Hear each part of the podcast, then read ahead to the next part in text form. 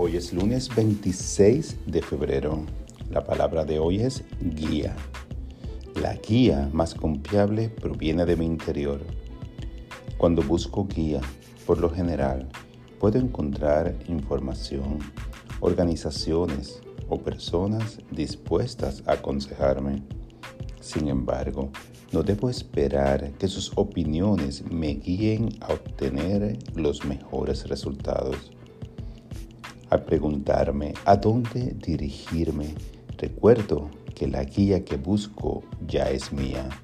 Para acceder a mi sabiduría interior, primero entrego mis opiniones y preferencias en oración.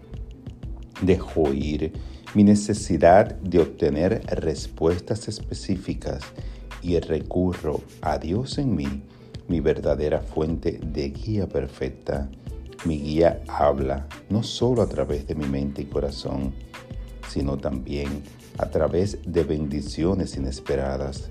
Al dejar ir y ser receptivo, percibo estas señales.